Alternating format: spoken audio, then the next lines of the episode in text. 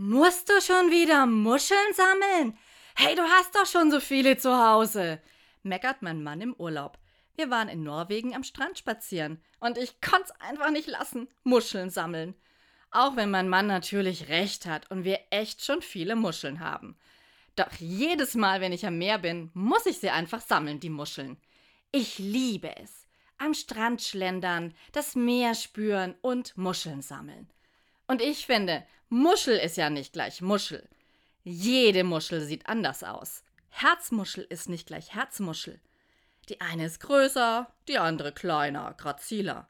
Eine hat mehr Gelbtöne und der andere glänzt leicht golden in der Sonne. Eine hat eine ungewöhnliche Form, die nur sie hat.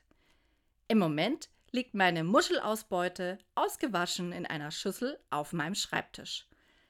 Die Muscheln verbreiten einen Hauch von Urlaub mitten im Alltag. Jede Muschel ist anders, einzigartig, so wie wir Menschen.